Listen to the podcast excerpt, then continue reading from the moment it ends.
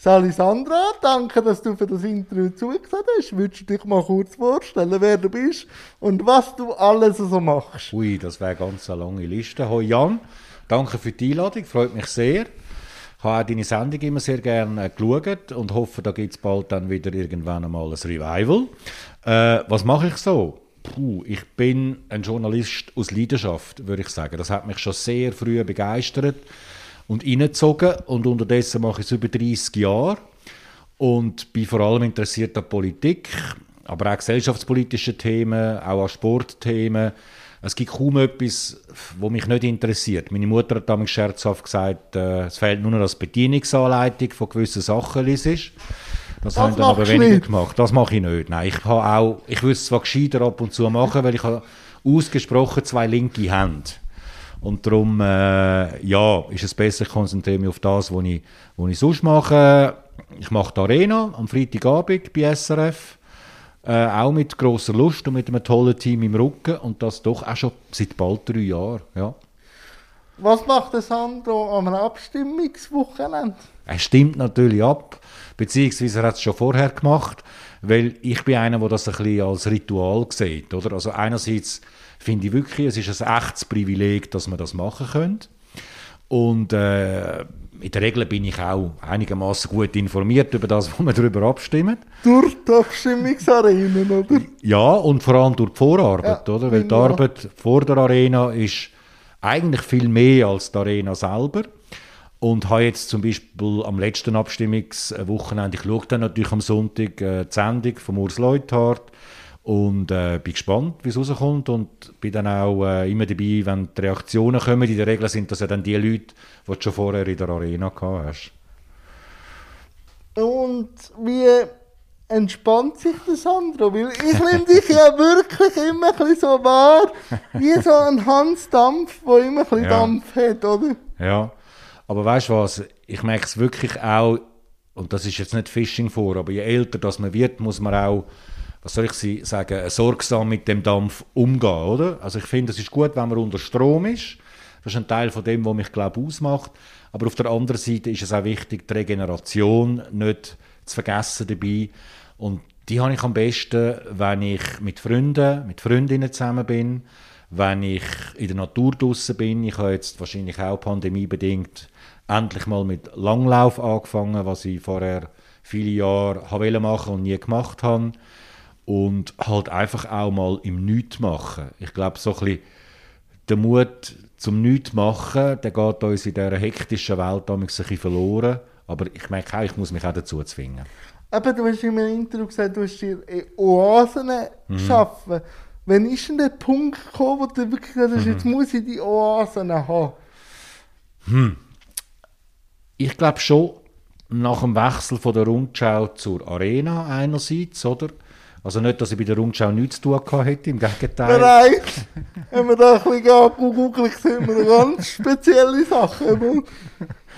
und, und gleichzeitig ist es natürlich schon, man, man ist noch mehr im Fokus, habe ich gemerkt, mit dieser Arena. Man hat natürlich auch mehr Gäste, oder? Und wenn du jede Woche rund zehn Gäste, natürlich mit einem Team zusammen, du hast, äh, ja, für die Sendung äh, dir zusammenstellen und, und, und der, ganze, der ganze inhaltliche Teil, oder? da muss viel in den Kopf hinein. Da ist es aber auch wichtig, dass der Kopf kann gelüftet werden Und äh, ja, ich habe ich ha dann für mich dann schon gemerkt, zum, zum nachher wieder frisch können dastehen, ist es wichtig, dass man, dass man sich die Oasen schafft. Kunst ist, glaube ich, auch noch so ein Ventil mhm. bei der Oase. Was ja. gibt denn die Kunst so? Also ich bin einer, wo, wo gerne in Ausstellungen geht. Ah. Also in Museen, sei es ein Fotomuseum oder auch wenn ich im Ausland bin, gehe ich sicher in ein, zwei, drei Museen vor Ort. Berlin ist so eine Destination, die ich gerne habe in diesem Bereich. Äh, eher jetzt zeitgenössisch, so der moderne Kunst. Äh, ich bin gerade jetzt letzte bin ich in einen Kaffee reingehockt, wo ich ein bisschen gearbeitet habe am Laptop und dann hat es hinter mir äh, wunderbare Bilder gehabt. Und dann habe ich genauer angeschaut und dann habe ich schnell gegoogelt den Namen und, und dann ist das ein, ein, ein, ein Schweizer junger Künstler der wo, wo, wo so Bilder macht.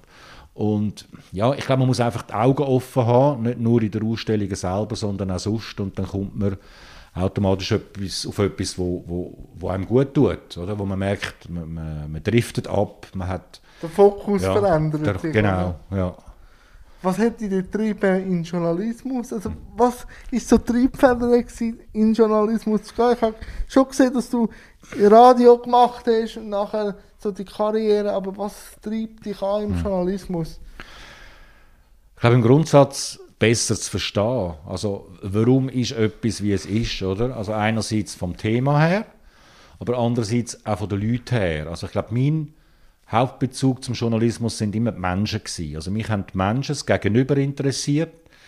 Äh, und das sind, jetzt nicht nur Politikerinnen und Politiker gewesen, sondern allerhand gattige Leute. Und ja, wenn sich jemand auch, wie ich ähnlich etwas vertieft, etwas Spezielles macht oder, oder irgendein, eben, von was ist die Person selber umtrieben, mich interessiert eigentlich immer, immer das Gegenüber und und äh, dann hat irgendwie ein Schritt hat der nächste ergeben und eine Tür ist dann nach der anderen aufgegangen und, und eben, weißt du, zum Beispiel, ist es noch Arbeitszeit, wenn ich jetzt das Buch lese oder mich mit dieser Person über das äh, unterhalte? Das ist ja so alles flüssend geworden. Dann, Total. Warum geht der politische Journalismus? Hm. Ja, weil Politik tönt ja auf den ersten Blick ein bisschen nach einer trockenen Angelegenheit, wo dröge kann sein, aber wenn man genauer anschaut, dann, dann spürt man und merkt man, dass eigentlich alles auch, was in dem Parlament beschlossen wird, wo Exekutive, Regierungen entscheiden, das hat alles einen Einfluss auf unser Leben, oder? Und, und das ist etwas, wo, wo ein Teil von der direkten Demokratie auch ausmacht und wo wir uns daran beteiligen können. Und, und ist ja, jetzt schon auch ein eine Spezialität von dem Land und, und, und das besser zu verstehen, ist schon etwas, was mich immer äh, fasziniert hat. Aber weißt, ich, jetzt, ich, also ich muss ehrlich sagen, ich schaue auch jetzt zum Beispiel äh, das G und G, schaue ich auch mich rein, interessiert mich auch, ja, was da, oder? Open Mind, oder? Ja, genau. Aber was hätte ich denn politisiert? Also das sind sich hm. so für die Staatsform und auch für ja. den Reibungsprozess interessiert hast? Also ich habe gerade letztens mit jemandem über das geredet und habe dann realisiert, dass ich äh, eine Religionslehrerin hatte. Oh, spannend! das ist noch nicht spannend allein, aber sie hat mit uns über aktuelle Themen... Also so Mensch und Umwelt ja, gemacht. genau. Und, und, und dann äh, sind wir mit ihr dort mal auch ins Bundeshaus gegangen. Ich glaube, ich war irgendwie 13, 14 gewesen. Und dann habe ich gemerkt, dass mich das eigentlich interessiert. Das ist das eine, das Innenpolitische. Und das andere ist, dass mein Vater äh, den Spiegel abonniert hat, das Nachrichtenmagazin. Und das war für mich der Blick in die Welt raus, gewesen, äh, wo, wo, wo auch eine besondere Form von Journalismus betrieben hat, immer sehr beschreibend, anhand von einzelnen Beispielen den gesamten Komplex erklären. Und dort hat es mir den Ärmel hineingelitzt, habe ich gemerkt. Wie objektiv muss der Journalismus sein, deiner Meinung nach? Oder kann er das überhaupt? Das ist ja auch immer die Debatte. Ja, ja. Im Grundsatz muss der Journalismus objektiv sein, insofern als dass er die besten Argumente von jeder Seite auf den Tisch legt, oder? Mhm. Aber das ist natürlich dann wieder subjektiv, was, was die eine was Seite ich, sagt, ja, oder? Ja. Darum, ich, ich glaube, es, es muss eine Neutralität da sein, wo aber dann muss hartnäckig und kritisch von Seiten vom Moderator, von der Moderatorin umgesetzt werden. Also du, du, du darfst niemanden bevorzugen, sollst niemanden bevorzugen, aber sollst dir unabhängig von der Parteicouleur ja, die gleiche Hartnäckig, äh, Hartnäckigkeit beibehalten. Und, und das ist, ich glaube, der Journalismus hat sich extrem verändert in den letzten 20 Jahren. Oder? Die, die Inwiefern? Dass von uns von dem, was wir machen, nicht nur erwartet wird, dass man das abbildet, was passiert, sondern dass man es auch noch einordnet. Oder? Was heißt das jetzt? Was okay. heißt der Entscheid? Experte XY, Expertin XY. Ich meine, in dieser Corona-Zeit ist es jetzt par excellence ja. der Fall gewesen. Also ich meine, wie viel hast du vorher von dem Covid gewusst? Äh, nur, dass es auch ein bisschen eine saisonale Grippe sich aus dem rausgeben aber natürlich nicht so viel. Es war für mich fast manchmal ein, ein, ein Overload gewesen, dass ja. ich das gar nicht können. Ja. So, von, von darum habe ich müssen wirklich sagen, ich mache es dezent. Also ein, etwas am Tag und nachher lasse ich es wieder wirken Ja. und dann am nächsten Tag wieder etwas. Weil äh, zu Spitzenzeiten hast du dich Ja. nur mit dem können beschäftigen Und ja, es ist jetzt nicht gerade so ein freudiges Thema. Nein. Aber gleichzeitig ist es auch jetzt aus journalistischer Sicht natürlich spannend gewesen, zum ja, mitbekommen und erleben, wie die Entscheidungsträgerinnen und Trägerinnen mit dem umgehen, oder? Aber ich bin absolut einverstanden. Ich hatte auch den Moment, gehabt, wo ich am Abend die war und gesagt habe, für mich, ich kann es nicht mehr hören, oder? Ich wollte es auch nicht mehr hören.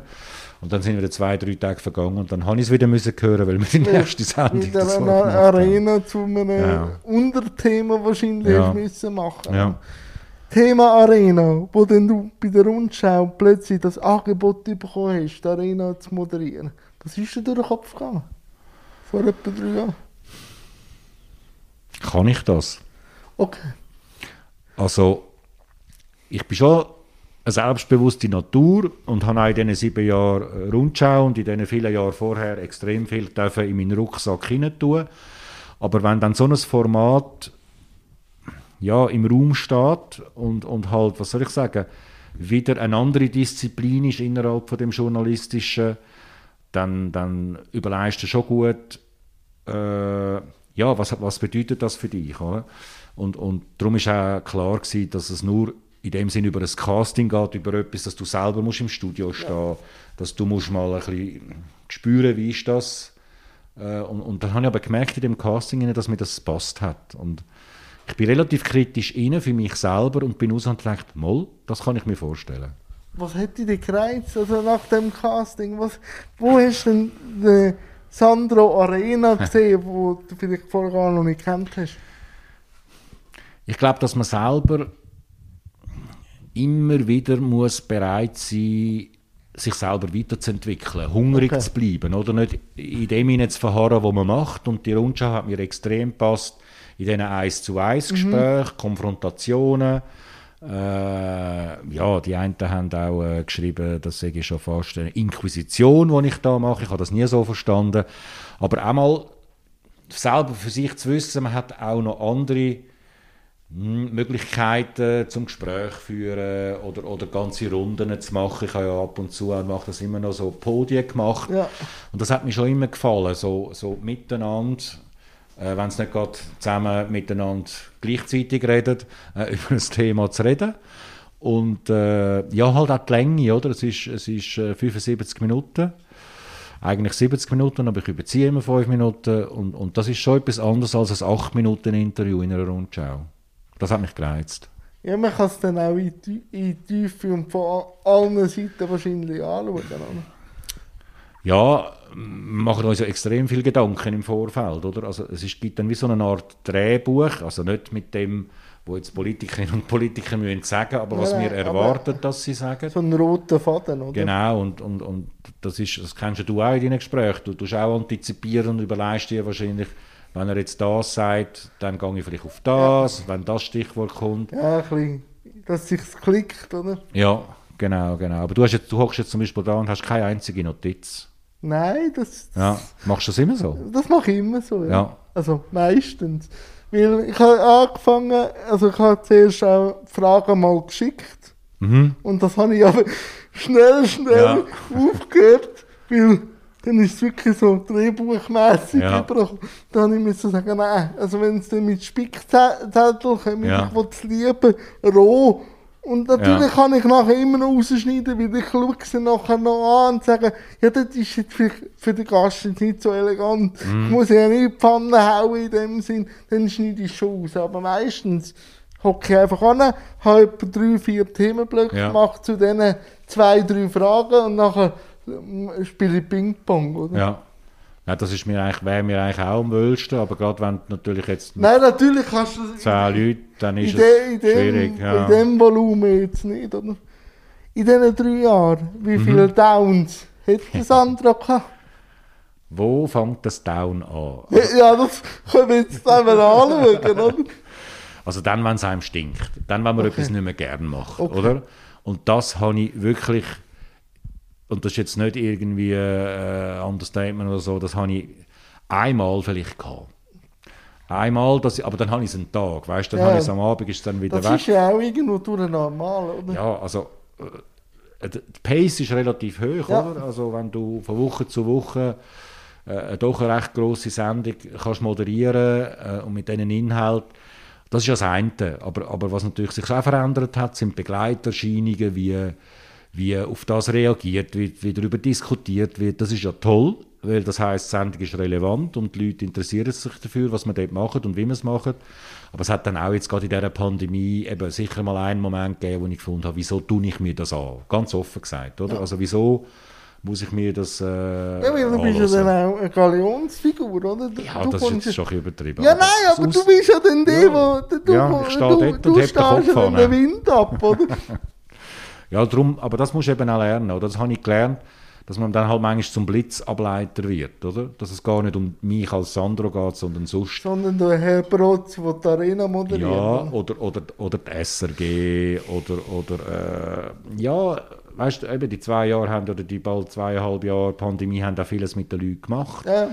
Oder? Es hat sie, es hat sie äh, umtrieben, auch emotionalisiert und auch, äh, ja, es hat, ich glaube, dort, eben, und dort muss ich dankbar sein, dass ich wahrscheinlich im Vergleich zu anderen Leuten, die wirklich dann Downs haben, oder? Dass ich da, was soll ich sagen, eine feste Struktur habe und, und einen klaren Auftrag für mich, oder? Wie geht man als Moderator um, wenn am 27. August eine Arena, 21 eine Arena stattfindet und mit Polizeiaufgebot? Äh, Du sprichst, glaube ich, konkret die Sendung mit dem äh, Alain Berset, oder? Ja. Weil dort bin ich auch im Studio Ja. und wir haben irgendwie um 5 Uhr fertig gehabt. Ja. Und ich habe dann eine dürfen durchs Gebäude fahren, Ja. wo dann aber alles schon parat war. Und das ist schon auch ein mulmiges Ja. Gefühl gewesen, oder? Wie geht man als Moderator um? Also es gibt wie verschiedene Ebenen. Also, aber die, die mich am meisten beschäftigt hat, ist, ist das wirklich nötig in dem Land, Ja. dass man das braucht, oder? Weil eben, wir sind uns alle gewohnt, dass man Bundesräte, Bundesrätinnen im Tram, im Bus sieht. Das ist nach wie vor der Fall, aber bei gewissen exponierteren Bundesräten halt weniger, oder? Und, und da gibt es dann Leute, die eine Einschätzung machen von der Sicherheit und dann kommt es dazu, dass dann am Schluss da äh, Polizisten, wenn auch in Zivil, aber doch parat für allfällige Zwischenfälle da sind. Ich finde es keine gute Entwicklung, logisch nicht. Mir gefällt das nicht. Auf der anderen Seite äh, sorgt das für einen reibungslosen Ablauf, muss man auch sehen, oder? Es hat jetzt nie eine Situation Nein, gegeben, nein, wo man die gebraucht auch hätte. eh oder? nicht, oder? Also, aber ich habe dann selber so gemerkt, wenn dann so auf, auf den Dächern oben schaut, plötzlich so Leute oben stehen, Ja. dann denkst du dann schon, wo sind wir daheim? Ja. Das ist schon ein bisschen so. Aber das ist eher wahrscheinlich am WEF jetzt als bei uns gewesen, oder? ja, aber man hat dann schon auch so gesehen, dass Ja, sich Leute mehr tummeln Das ist so, ja. wie dann äh, sonst, oder? Ja, ja. Aber ich hoffe, dass das jetzt auch jetzt durch, durch das mögliche Ende von dieser Pandemie sich auch wieder ein bisschen Wahrscheinlich, oder? wahrscheinlich. Aber erzähl mir mal, wie ist denn so der Ablauf, wenn fängt ihr an, eine Arena zu konzipieren? Also, eigentlich fängt es am Sendetag an. Also am Freitag Okay. tun wir schon den Input, wie wir dem nennen, äh, sagen, äh, veranlassen, wo wir schon mal zu dritten, also Franziska Egli als Redaktionsleiterin, der zuständige Produzent, Produzentin und ich einmal äh, uns kurz schliessen, was könnte man in einer Woche machen, oder? Ah, also eine Woche dann drauf. Ja, eine Woche drauf. Ja. Also du schaust dann konkret, wenn Session ist, was sind Themen in der Session, geht es um Europa, geht es um AHV, geht es um Pandemie, um was auch immer. Du schaust Kommissionssitzungen an und äh, logischerweise verfolgst du auch, was, was an Aktualität passiert, medial passiert, über das Wochenende. Und dann tust du am Montag wir die ersten Telefon machen oder wir mal sagen, auf das Thema. Manchmal setzen wir auf zwei Themen, dann tun wir wie zwei Sendungen parallel aufziehen. Das gibt es auch. Und dann tun wir am Mittwoch, gegen den Mittag entscheiden wir definitiv, was wir machen. Und dann geht es den Produktionsprozess mit den Erklärstück, mit den grünen Figürchen, mit dem Ablauf von der Sendung, mit den Vorgesprächen, oder wir führen mit allen noch Vorgespräche, allen Gästen. Also ohne eben auch konkrete Fragen jetzt Einfach irgendwie zum, zum spüren, ja, jetzt, auch wenn jemand schon siebenmal zum Thema Rahmenabkommen geredet hat, beim achten Mal hat er vielleicht irgendwo eine Position justiert oder angepasst oder sieht es anders. Und, und das darfst und solltest als Moderator und als Redaktion nicht verpassen und darum äh, die Gespräche. Und dann am Freitag ist es nicht live live, oder? Es ist live on tape, Ja. das heisst, äh, weißt du auch, Ähm. äh, heisst, wir tun es unter realen Live-Bedingungen aufzeichnen, also es wird nie etwas geschnitten. Meistens ist es halb sieben, halb acht, wo man aufzeichnet. Und äh, vom Feeling her ist es aber ähnlich, glaube ich, wie eine Live-Sendung. Wir haben auch schon ein paar Live-Sendungen gemacht, gerade zu Corona.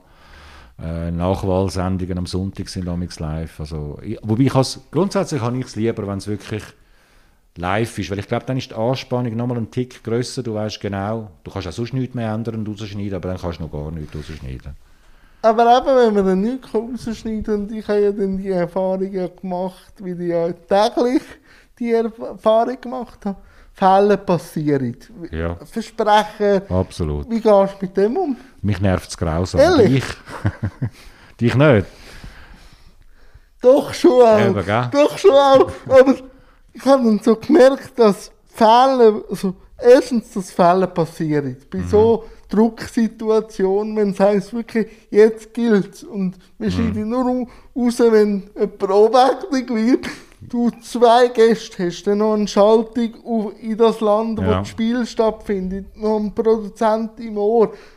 Und dann noch Namen und Resultate und so. Das sind so viel Output, dass Ja. es Fehler passieren. Und dann habe ich gemerkt, dass Fehler nur so groß sind, wie sie du selber machst.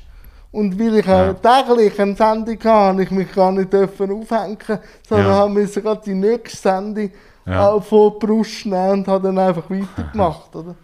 Und was, ja, was dazu kommt noch, ist, dass eben, man macht selber einmal grösser, als es wirklich Ja, war für sich selber. Und andererseits, so, so absurd, dass es tönt, aber die Leute haben das noch gern. Weißt du, wenn einmal Ja. etwas anderes ist als sonst. Und, aber was hat er jetzt gesagt? Oder im Idealfall kannst du es noch korrigieren. Ja. Aber es, ja, es gibt einem ja dann auch, eben, wir sind ja beides keine Roboter, oder? Und, und es gibt einem auch eine Menschlichkeit, dann halt, das kann passieren und dann passiert es halt. Ich finde es nicht mehr so dramatisch Ah, als auch schon. Aber hast da müssen recht mit dir kämpfen, weil ich nehme dich ja schon wahr Ja. als Perfektionist oder zum, zumindest jemand, Ja. es gut will machen Ja. Ja. Ich, ich hatte am Anfang Mühe. Gehabt, ja. ich, ich mag mich erinnern, in der allerersten Arena habe ich, äh, dort sind noch 100 Leute im Studio gewesen, du. Oh, hübsch. Ja, ja, wenn ich manchmal alte Sendungen anschaue, denke ich, aus welcher Zeit ist das? Ja. Wirklich, Ja. es- schräg. Kann ich mir vorstellen. Schräg. Und dann dort, äh, habe ich eine Umfrage gemacht mit dem Publikum. Und zwar war die Fragestellung, gewesen, wer ist für einen Beitritt von der Schweiz in die EU? Äh, ganz wenig sind es gewesen, aber ich habe dann gesagt, wer ist für einen Beitritt von der EU in die Schweiz? Also ich habe es eigentlich umgekehrt, Ja. oder? Und das war natürlich ein riesen Lacher gewesen. Aber eben, wenn du dich dann gerade auf die erste Sendung vorbereitest, dann denkst du, nein, das, das darf doch jetzt nicht passieren. Und das hat mich sehr geärgert. Aber heute finde ich, wie du auch, man muss es können ad acta legen, abschliessen und, und die nächste Sendung kommt bestimmt. Das, das ist so, bei der Arena dauert es einfach wahrscheinlich Ja, musst eine ein Woche bisschen warten. länger. Und jetzt äh, nächstes Jahr, Wahljahr, Mhm. das ist schon eine Spitzendisziplin von Politjournalisten angeschaut. Wie ist die Vorfreude schon da? Ja, ja, also ich fieber jetzt noch nicht an, oder? Also ich glaube jetzt auch nicht vor Olympischen Spielen tut man auch nicht schon anderthalb Jahre vorher an fiebern, aber man macht sich Überlegungen, was bedeutet es für das eigene Format, äh, man haltet sich an Schur, schaut, dass man, äh, ja, man spürt jetzt ja schon, welche Partei mit welchem Thema vermutlich in, die, in, die, äh, in das Wahljahr hineingeht und, und dort muss man ja automatisch und wird man sowieso mit dem dann ausein- sich auseinandersetzen müssen. Also, aber das, das gehört wieder zu, dass ich das einfach wie äh, aufsauge und, und, und gleichzeitig ja, gespannt bin, welche Rolle die Arena dort spielt, welche Rolle ich spiele. Wie du sagst, es ist etwas, wo man was es nur alle vier Jahre gibt und umso mehr interessiert sein. Wie wichtig ist auch für die politische Meinungsbildung Social Media? Ich glaube, es ist wichtig geworden, aber ich weiß nämlich selber auch nicht für mich, wie wichtig das es ist. Oder wenn man sieht, wie viel das Parteien investieren in Social Media, viel mehr als noch vor 15 Jahren, das ist klar. Aber gleichzeitig gibt es auch Umfragen bei den Stimmberechtigten, ob es einen Einfluss hat auf ihre Meinungsbildung und auf das Abstimmungsverhalten. Und das ist nicht so groß. Aber ich glaube, du kommst nicht darum herum, heute als Partei, auch nicht als Fernsehsendung, auch nicht als Moderator, sich an dem zu beteiligen. Oder? Dass du dort, äh, und das geht in dem Sinne allen wieder gleich, Leute kannst erreichen, die du sonst nicht kannst erreichen oder? Also ich meine, wer geht irgendwie an einen Parteitag von welcher Partei auch immer, um sich eine Meinung zu bilden? Also musst du als Partei in die Kanäle rein, wie wir auch nicht davon ausgehen, dass uns nur 18-Jährige schauen, oder? Also musst du dort hingehen, wo die Leute sich tummeln und, und, und nicht die ganze Sendung, aber Teile daraus platzieren. Und das machen wir. Twitter ist für dich was? äh, mh, häufig mehr als 50% ein Nervfaktor. Okay. Ja, aber es ist auf der anderen Seite, du, eben, du, es ist ein Kanal zum Inhalt platzieren, mhm. zum sagen, was wir für Gästerunden haben. Und auch dort habe ich eine Entwicklung durchgemacht, dass ich, dass ich, ich meine, in einer gewissen Naivität habe ich gefunden, argumentieren ist doch immer gut und bringt einem immer weiter und das ist nicht so. Es gibt einfach Leute, die sind eingespurt auf ihre Meinung und, und wenn es dann unter der Gürtellinie ist, dann, dann brauche ich das nicht für mein Glück, schon gar nicht. Und dann tue ich halt auch mal jemanden muten zum Beispiel und, und ich finde dann nicht, dass ich das jeden Tag muss lesen Das ist auch für, für mich, Social Media ist gut auch für die Arbeit. Ich glaube nicht, dass ich so bekannt geworden wäre ohne Social Media, ja. aber es, es frisst halt auch viel ja. Zeit. Das ist, äh, das unterschätzt man manchmal, wenn man dann auf verschiedene Kanäle ja, ja. bespielt, dass es dann äh, recht auch Arbeit ist, dass es dann nicht einfach nur noch ein bisschen Scrollen ist. Oder? Ich habe euch einen Dreier-Talk mit ein paar Leuten mhm. und dem Urs Gredi gesehen über meine Sendung. Mhm. Und dort hast du gesagt, dass ihr einen Nachbarsbub habt, auch mit einer Behinderung. Ja. Der Rolf, genau. Der Rolf. Aha. Ähm, was ist für dich die Thematik Behinderung? Jetzt auch, weil du mit ihm aufgewachsen bist, wie siehst du das? Es ist ein unendlich großes Feld, oder? Ich weiß gar nicht, wo jetzt anfangen. Aber du darfst einfach irgendwo ja, ja. Wir machen die Landkarte schon bunt. ich glaube, es hat mich sensibilisiert auf die Themen. Glaube ich. Aber gleichzeitig habe ich schlichtweg immer noch keine Ahnung, wie es ist. Oder? Wenn man mit welcher Einschränkung auch immer, oder? ich tue mich auch übrigens schwer mit dem Wort Behinderung, tue mich auch schwer mit dem Wort Handicap. Äh, kannst du mich dann vielleicht ein bisschen aufklären, was, was das Sinnvollste wäre, zum sagen? Aber auf der anderen Seite habe ich auch gemerkt, äh, beim Rolf dort mal, dass es für mich keinen Unterschied gemacht hat, äh, ob er jetzt im Rollstuhl sitzt und ich nicht, oder? Also wir, wir sind Kind und sozusagen zusammen grösser geworden. Mhm. Aber das ist am Anfang interessant und speziell ja. und, und anders gewesen, aber das hat sich verspielt. Total. Das glaube ich, oder? Und auch wenn die Thematik, wo du jetzt noch jünger bist, natürlich noch mehr tabuisiert worden ist als jetzt, ja. ist es, glaube ich, gleich, weil wir zusammen aufgewachsen sind, gleich schon eine gewisse äh, Nähe da gewesen, ja. dass es nicht, äh, das passiert mir noch oft, dass ich einfach merke, die Sichtbarkeit auf dem Thema ist ja. noch nicht da. Ja. Wenn ich angeschaut werde, wenn ich auf dem Bahnhof stehe, komme ich vom Zoo. Ja, also dann merke ich dann schon, und das ist nicht mal böse an Gesellschaft, sondern es fehlt an Begegnungs, an ganz normalen Settings, wo einfach es passiert. Und das äh, ist jetzt Community oder auch sehr viel äh, Öffentlichkeitsarbeit, die so am ja. Aufbrechen ist, oder? Und das habe ich jetzt halt auch gesehen durch den Paragraph. Es fällt den Leuten jetzt einfacher, mit mir ins ja. Gespräch zu kommen, weil sie könnten Rank machen Ich habe ja. ihre Sendung gesehen. Ja. Und dann ist schon etwas da, oder? Aber die Sichtbarkeit ist, glaube ich, ja. für jedes Thema einfach wichtig, oder? Vor allem, wenn es um Diversität geht. Und das finde ich aber auch schön, dass du das immer wieder sagst, dass du jemanden hast, oder?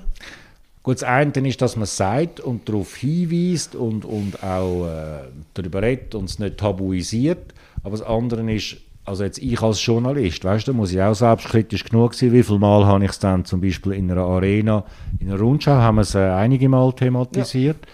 Aber jetzt in einer Arena haben wir jetzt das Thema äh, körperliche Einschränkungen, Behinderung, Handicap. Fragezeichen, nie als solche als Thema gesetzt gehabt, immer mal wieder und dann ist irgendeine Aktualität gekommen. Ich kann, ich kann euch jetzt einen kleinen Tipp geben. Ja. Um den 3.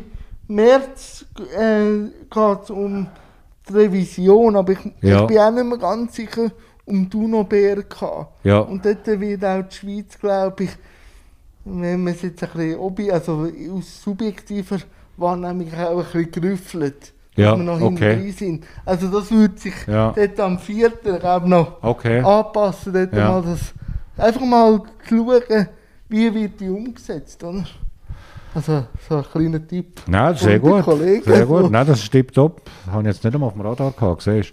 Aber ich glaube, das, was du sagst mit Öffentlichkeitsarbeit, und darum ist auch das, was du mit dem Paragraph gemacht hast, äh, dass man dich als Journalist wahrnimmt, als das, Mhm. was du in diesen Gesprächen gemacht hast und in diesen Moderationen von diesen Sendungen. Und andererseits aber gleich auch als, äh, ich tue mich schwer mit dem Begriff, aber so Role Models. Oder? Das braucht Leute. Ja, man muss dann anstehen. Man muss anstehen. Das ist auch nicht nur immer angenehm, stellen wir vor, oder? Vor allem habe ich jetzt auch gemerkt, vor allem bei den Medien, wird auch jetzt oft als Sprachrohr Ja. gebraucht. Ja. Und dann kann ich nicht mehr, also ich bin immer noch mich, ohne, Mhm. ohne Probleme, aber ich kann nicht mehr jeden Satz, den ich jetzt für mich würde brauchen, wirklich so rausjassen, weil ich gleich noch eine Community vertrete. Ja. Ja, ja, ja, und das äh, ist letztlich eine absolut berechtigte Interessengruppe. Und es gibt aber nicht nur eine Gruppe. ne? Es gibt verschiedene Nein, nein, Einschätzungen von der Thematik und wie man damit soll umgehen und was man muss besser machen oder? Stell ich mir vor. Aber, aber ich denke, wenn du jetzt eine Geschichte, auch, wo du erlebt hast, du, Rolf, in diesen paar Jahren ist schon auch viel gegangen. Das Mhm. Ja, muss absolut. man schon auch sagen. Oder? Das ist so, ja. Und, und da sehe ich jetzt einfach auch, auch meine Schwester, die ist mit mir aufgewachsen. Für sie bin ich äh, der Brüder, der Ja. manchmal ein auf die Nerven Ja. geht. Aber sie sagt mir dann oft, oder? Wenn, äh, sie läutet mir dann an, ich habe jemanden, ich habe jemanden glücklich gemacht im Rost. Und dann Ja. ich, was hast du gemacht? Ja. ich habe geredet mit ihm. Ja. Und die zweite oder dritte Frage Ja. war, hast du auch jemanden mit dieser Thematik, oder? Darum denke ich, wäre es vielleicht schon mal auch gäbe einfach mal die Inklusionsfrage, Diversitätsfrage vielleicht Mhm. einmal politisch anzuschauen. Ja. Weil da sehe ich einfach immer wieder grosse Fragezeichen. Ähm, weil der Bund das äh, Behindertenthema an den Kantonen abdelegiert Mhm. hat und nur die IV thema gross thematisiert, merke ich einfach, wie langsam der Spagat aufgeht. Jeder Kanton kann dann ein bisschen machen, Mhm. äh, wie es ihm gerade so reinpasst und halt auch finanziell äh, dasteht. Und dann gibt es so Sachen wie jetzt da, der Kanton Zug ist finanzstark, hat, ist auch ziemlich klein, hat eine Bushaltestelle, hat gesagt, wir tun alle äh, Rollstuhlgängig machen, aber eine geht über Knonau. Und äh, das ist ein anderer Kanton. Ja, sollen die selber schauen. Und dann hat es geheißen, Knopf von Knonau, ja, es wird zu wenig gebraucht. Mhm. Und da wünschte ich mir von den Politikern oder vom Bund einfach Pflöcke, die eingeschlagen werden. Weil natürlich bin ich in einem guten Kanton daheim, aber ich höre auch viel von anderen. Oder? Und das wird wie zu wenig angeschaut, weil politisch sind wir manchmal nur Kostenpunkte. Aha. Also wenn ich jetzt das ein bisschen überspitzt Ja, ja. darf sagen, oder? Nein, das ist äh, absolut äh, kein gutes Gefühl. Auch das, was du vorher gesagt hast, mit, mit, ich, ich fühle mich manchmal wie ausgestellt oder, oder Also weißt du, dass ja. der Mensch ein Voyeur ist. Ja. Alles, was er nicht kennt, wird Ja. angeschaut. Das Ja. passiert mir auch, aber du siehst einfach, erstens mal ist es etwas total Neues. Also weißt für viele Leute, also langsam bricht es auch Mhm. auf, aber du merkst einfach, es ist noch nicht Alltag, dass jemand im Rollstuhl allein in einem Zug unterwegs ist. Oder ich bin auch mit dem Renato Kaiser ähm, ey, bei Tabu unterwegs gewesen. und dort hast du einfach auch gemerkt, dort war ein rollstuhlgängiges Ferienhaus. Gewesen. Aber es sind in jedem Zimmer zwei Betten gewesen, Mhm. und der Lichtschalter ist beim Mensch mit Behinderungsbett also weg gewesen. Also Ja. wenn die davon aus ja, das Licht löschen tut, den EP-Begleitperson. Ja, ja. Also bei so Kleinigkeiten ja, ja. merkst du dann eben schon, was noch äh, vorherrscht, oder?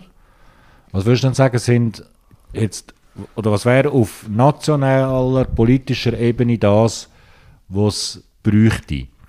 In Bezug auf, auf Sensibilisierung, in Bezug auf äh, Sichtbarkeit, oder? Ich meine, wir haben, wir haben einen einbehinderten Politiker im Bundeshaus, oder? Jetzt haben wir gerade noch jemanden, der es in den Gemeinderat geschafft hat von Zürich. Ja, genau, Wo's- ja. äh, Wo es jetzt gerade noch geschafft hat. Aber ähm, erstens mal sicher Role Models, also Mhm. politische Förderung von Menschen mit Behinderung, halt auch vielleicht auf leichte Sprache oder auch Abstimmungsmaterial. Ja.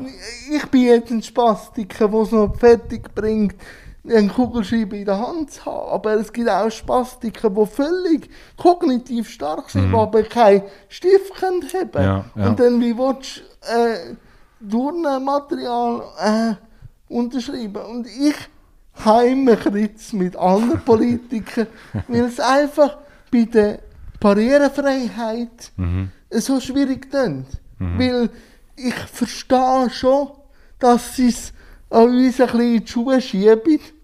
Also, weil sie dann können sagen, Verhältnismäßigkeit ist nicht gewährleistet, weil eben noch nicht so viel Sichtbarkeit passiert. Oder? Wenn man es aber ges gesellschaftlich thematisieren weil Ja. Barrierefreiheit hilft jedem. Ein junge Eltern mit Kinderwagen Absolut, oder ja. Eltern, irgendwann werden wir alle behindert. Und dort, äh, wenn man wirklich Barrierefreiheit Mhm. durchziehen würde, würde man auch mehr Sichtbarkeit generieren, weil dann müssen wir nicht immer schauen, welcher Bahnhof ist jetzt schon umgebaut und welcher nicht. Und ich denke, sozialversicherungstechnisch sind wir sicher sehr gut aufgestellt, aber was wirklich Commitment, Ja, dass es als ja. Vielfalt Ja, ja. gilt, das ist noch nicht. Nein, ich glaube eben die Diversität, oder? Die ist ja nicht allein dort äh, wichtig und, und muss gelebt werden, wenn es um Frauen und Männer und, und, und äh, verschiedene Ausrichtungen geht, Ja. sondern eben, ich meine, wir haben sehr viele Menschen mit Behinderungen. in 1,8 dem Land, oder? Millionen, Das ist, äh, das, das, das heisst, äh, dass man dass man eigentlich genauso auch in dem Bereich muss für die Sichtbarkeit sich äh, politisch einsetzen und es nicht als Kostenpunkt anschauen. Das finde ich grauenhaft. oder? Ja, und was halt jetzt auch kommt, durch den integrativen Schulansatz, der ja jetzt greift, seit fast 25 Jahren, also Mhm. die ersten kommen, sind jetzt draussen. Also, und dort merkst du einfach, die Wirtschaft, auch das ist politisch, ist Ja. einfach noch nicht Ja. da. Also die Anschlussmöglichkeiten, kostengünstiger Wohnraum Ja. oder auch so einfach, sie haben vielleicht einen Sek-Abschluss oder Mhm. sogar noch mehr, aber nachher müssen sie gleich durch ihre Behinderungsform ähm, etwas Leichtes oder irgendwie in einem Sondersetting, Mhm. oder? Und ich habe auch nur Glück gehabt, weil das SRF von staatlich subventioniert wird und als öffentliches Gebäude ist, ich habe auf jedem Stock ein Rollstuhl-WC. Wenn das nicht gegangen wäre, Ja. Wenn die äh, Ja. baulichen Massnahmen nicht, dann wäre es fast unmöglich Ja. geworden, oder? Nein, ich glaube, da sind also wirklich, das tönt am Ball wie ein Politiker, sind wirklich aber auch die Unternehmen in der Pflicht, Ja. oder? Wirklich auch, und auch, gerade wenn sie eine gewisse Größe haben, das anzubieten, sei es in der Lehrlingsausbildung, oder?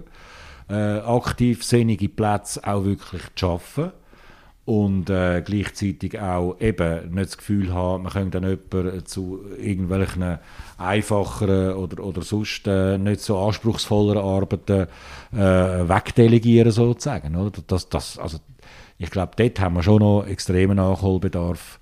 Also ich weiß auch jetzt von einzelnen Politikern, die das zum Teil auch bewusst geschafft haben, so Plätze. Der Rudi Noser ist zum Beispiel so einer, oder? Und, und, Aber es äh, braucht Commitment. ja? Es- ja. Aber es braucht auch öffentliche Commitments. Oder? Es nützt ja. dann nichts, wenn du über einen gehört hast, dass der weiß ja, und das, so, oder? Ja, das ist schon so. Sondern, sondern, und es darf dann auch nicht nur allein an den Organisationen liegen, oder? Nein, also, nein, nein. Sondern es muss, äh, es muss Pascal Bruder ist so jemand gewesen, Ja. kommt mir gerade in den Sinn, auf der Ja, anderen sie war auch politischen lange Seite. Oder? Präsidentin gewesen vom Dachverband, oder? Ja. Jetzt ist es Meier Graf. Genau, das ist wichtig, dass die Leute auch dann äh, das aufs Parkett bringen, Das oder? ist so, das ist Ja. so. Welches Thema beschäftigt denn dich jetzt, wenn du so in die Zukunft denkst? Ha. Äh, ich glaube schon die Schnelllebigkeit, oder? Also, dass, Okay. dass, dass man einerseits äh, mit all diesen Online- und sozialen Medien, ich meine, wir haben ja, wir haben ja in dem Sinn äh, eine Medienvielfalt, ja, Anführungszeichen, auf den verschiedensten Ebenen. Ja. Oder? Du kannst dir heute on demand, kannst du dir Alles. aussuchen, was du Ich willst. kann oder? jede Arena und nachher schauen, Ja. wenn ich jetzt mal Lust habe. Genau, genau. Oder, oder welches Thema immer, du kannst dir Podcasts anhören, du kannst dir äh, Newsletters machen, du hast tausend Sachen, aber, aber gleichzeitig sind wir nur begrenzt in der Lage, das alles zu verarbeiten und aufzunehmen, oder? Und so ein bisschen, ich sage jetzt mal, die Triage zu machen zwischen dem, wo, wo du für dich als wichtig und richtig erachtest und gleich auch Prioritäten zu setzen, ist das jetzt auch noch nötig, dass du jetzt das noch machst und das noch machst. Es mag ein, ein, ein, Problem auf, äh, auf, auf, auf im Luxusbereich sein, aber ich glaube, so die Dauerinformation, die Dauerberieselung, Das ist, das ist, das, Ja. das, also ich habe es selber gemerkt. Ähm, vor allem, du kannst nicht mehr leben. Du bist nur noch am konsumieren. Verwerten und Ja. so, sondern du lebst nicht mehr. Du, Ja. du schaffst keine eigene News mehr, weil du immer Ja. News also nimmst, oder? Nein, also ich meine, der Austausch zwischen den Leuten und, und äh, eine Diskussion, wo man dann auch mal auf etwas anderes kommt, als dass man es gerade muss googlen und überlegen, was könnte jetzt das sein. Und, und es sind so kleine Sachen, wo ich es bei mir selber gemerkt habe, das ist, wenn ich gut, ich muss jetzt sagen, mein Orientierungssinn ist relativ schlecht, oder? Das hat man auch gemerkt, als ich da hingekommen bin. Ich bin eine Station zu früh ausgestiegen. Aber gleichzeitig äh, nimmt man sofort das Handy in die Hand und lässt sich leiten. Dabei sind ja Leute rum. Man kann ja die Leute fragen, wissen sie, wo das ist oder wo das ist, oder orientierst du dich an den Killen oder am See. Also es sind so kleine Sachen, aber das, das, das äh, Fokussieren und Kaprizieren auf, auf, auf die Hilfsmittel, die wir alle haben, oder? das macht uns irgendwo durch ein bisschen abhängig, finde ich. Ja, und eben, man, man hat dann einfach so einen Reflex und studiert dann halt auch nicht mehr, weil, genau. weil weil man genau weiss, das muss ich machen, oder? Jetzt ist aber Montag, das Interview kommt aber erst irgendwie im Juni raus. Wo, wo sind wir jetzt gerade? Welche Arena sind wir jetzt gerade am Planen? Die wird eh ausgestrahlt sein, wenn das Interview kommt. Also, wir werden jetzt, äh, hoffentlich, wenn das Interview dann draußen ist, an einem Punkt sein, wo wir die Einschränkungen und Beschränkungen von der Pandemie hinter uns gelassen haben, werden jetzt sicher über die Aufarbeitung dessen, was wir in den letzten drei Jahren auch an Krisenmanagement erlebt hat. Ich glaube, das wird uns jetzt noch einen Moment lang beschäftigen. Dann kommen wieder Abstimmungen schon bald. Also es ist immer so ein, bisschen ein, ein kurzfristiger Blick darauf, was macht man in einer Woche und so langfristig, wann kommen welche Abstimmungen organisatorischer äh, Natur und gleichzeitig auch, und das ist mir schon auch ein Anliegen, und das geht manchmal, kommt manchmal ein bisschen zu kurz, eigene Themen zu setzen. Oder? Okay. Also wa, was ist jetzt, eben, wenn jetzt du sagst, zum Beispiel mit, mit Inklusion und, und, und äh, dem, wo jetzt auch äh, die Schweiz äh, offenbar zu hören bekommt in der Umsetzung, wo wir da stehen, ja, das, das, das muss genauso und soll genauso einen Platz auch haben auf einer, auf einer Agenda von einer Arena, oder? Und das bedingt aber auch, dass man einerseits den Austausch äh, mit den Menschen hat, mit Organisationen hat und, und gleichzeitig auch sagt, komm, jetzt mag das links und rechts passieren, aber wir sind jetzt selbstbewusst genug und sagen, da, über das reden wir jetzt. Über das soll jetzt äh, irgendwie am Freitag äh, die, die zuschauen, äh, äh, interessieren. Und hat äh, Sandra schon sich eine neue Oase irgendwo gesetzt, dass wir dann die Klammern, wie wir angefangen haben, Ja. wieder können schliessen können. geht er auf Berlin das nächste Mal. Ich hoffe schon, dass das im Sommer der Fall wird sein, der Sommerpause. Wir haben ja eine relativ lange Sommerpause. Äh, ich habe einen so einen Traum mit einem Freund zusammen, habe ich einmal auf den Kilimanjaro wählen. Dort muss man nicht zu den Bergen raufraxeln, äh, sondern es ist so ein, in dem Sinne nicht einfach ein Weg. Es ist schon anspruchsvoll Ja. alles. Aber, Ich will anspruchsvoll muss ich aber das andere ja, ja, ja, das stimmt schon. Das stimmt schon. Aber ich finde so vor allem die Oasen im Alltag, oder? Ja. Dass, man, dass man am Abend vielleicht auch mal jemandem anläutet, wo man denkt, nicht dem sollte schon lange mal mal- sondern man macht es einfach. Du machst es einfach. Machen, machen Ja. ist eh immer gut, weil sie Ja. überlegen zu machen. Ja, das ist ja so. Mal, mal Sandra, ich habe es sehr genossen. 45 Minuten sind wir im Flug Ja, vorbeigegangen. tatsächlich. Danke vielmals. Und bis ein anderes Mal. Irgendwo beim SRF-Gebäude wahrscheinlich. Danke, Jan. Alles. Gute. Ciao, ciao, tschüss. Bis bald.